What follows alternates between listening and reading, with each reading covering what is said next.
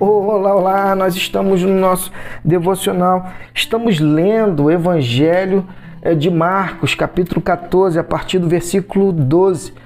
No primeiro dia da festa dos pães sem fermento, dia de preparar o sacrifício da Páscoa, os discípulos perguntaram a Jesus: Onde queres que preparemos a ceia da Páscoa?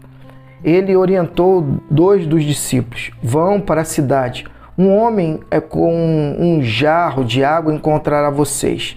Sigam-no. Pergunte ao proprietário da casa em que ele entra. Entrar. O mestre quer saber qual aposento ele poderá comer a ceia da Páscoa com seus discípulos. O homem mostrará a vocês uma sala no segundo andar, espaçosa, limpa, arrumada. Façam ali os preparativos. Os discípulos foram para a cidade, tudo aconteceu como ele lhes dissera. Eles é, prepararam ali a refeição pascual. Depois do pôr do sol, ele chegou com os doze. Quando estavam à mesa, Jesus disse: Tenho algo difícil, mas importante a dizer. Um de vocês me trairá. Alguém que neste momento come comigo. Chocados, começaram a dizer um após o outro: Eu não. Eles, ele respondeu: É um dos doze Alguém que come é sempre comigo. O filho do homem sofrerá a dor da traição, já prevista nas Escrituras. Até aí, nenhuma surpresa, mas ai do traidor do filho do homem. Melhor que ele nunca tivesse nascido. Top demais esse texto, porque ele extrai a nós a consciência da soberania de Cristo ele deixa aos seus discípulos sinalizado tudo aquilo que estaria acontecendo com ele a partir daquele momento.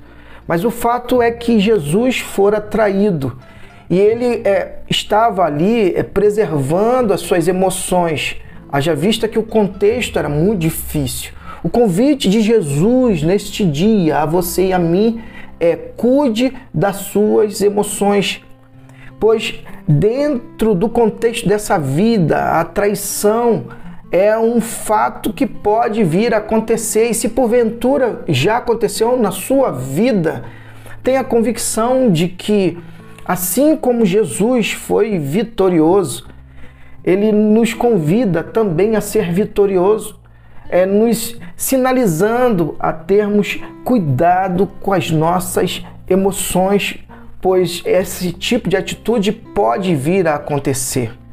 Mas o fato é que no mundo teremos aflições, mas Jesus venceu o mundo e a vitória que vence o mundo é a nossa fé.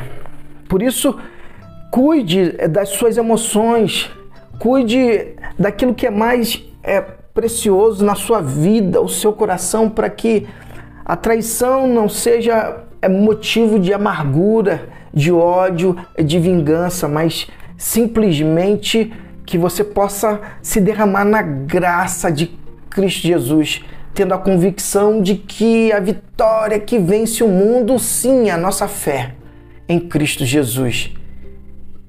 E que Deus te abençoe.